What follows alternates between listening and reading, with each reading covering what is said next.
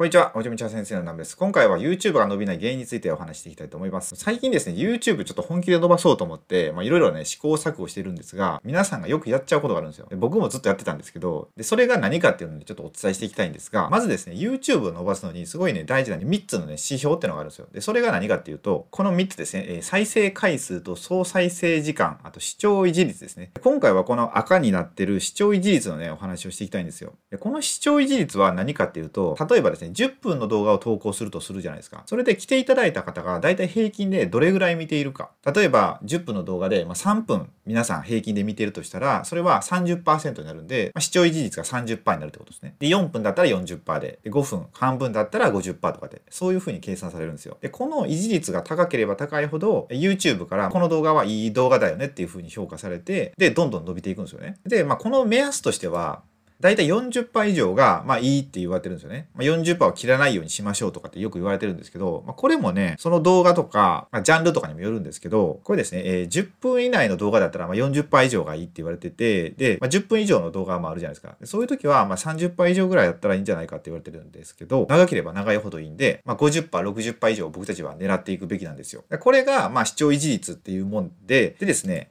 初心者が失敗しがちなことってのがあるんですよね。で、これを今回お話ししていきたいんですよ。何かっていうと、この SNS で YouTube の動画、自分のアップした動画を拡散してしまうっていうことなんですよ。で、これをすると何が良くないかっていうと、これなんですよ。こう大して興味のない人がその主張してしまって視聴維持率が低下してしまうってことなんですよね。でこれね、まあ、僕ね前まではアメブロとツイッターで、まあ、自分が例えば何か動画を出すとするじゃないですか。でそれであ今日はこんな動画出しましたっていうのをめちゃまあ拡散というか、まあ、記事にしてたんですよ。でツイッターだったらつぶやいてみたり。でそうするとあんまり僕の動画に興味のない人もなんかチラって見るときあるじゃないですか。例えばリツイートされたりして。ってなってしまうと僕っていうものにあんまり興味がないのにこう見に来てもらえる人がいるんですよね。でそうするとあなんか面白いかなと思ってチラって見たらあ全然面白くないわと思って5秒とかで例えば離脱する人が結構いたとしたらこの視聴維持率っていうのがすごい下がってきますよねもう本当に数秒で離脱していく人が増えてしまうとでそうするとその動画の評価が落ちてしまって YouTube からおすすめされなくなっちゃうんですよだから SNS であんまりこう拡散していかない方がいいってことですね。そうもうどちらかというとこの次ですね。YouTube の中だけで見てもらうと。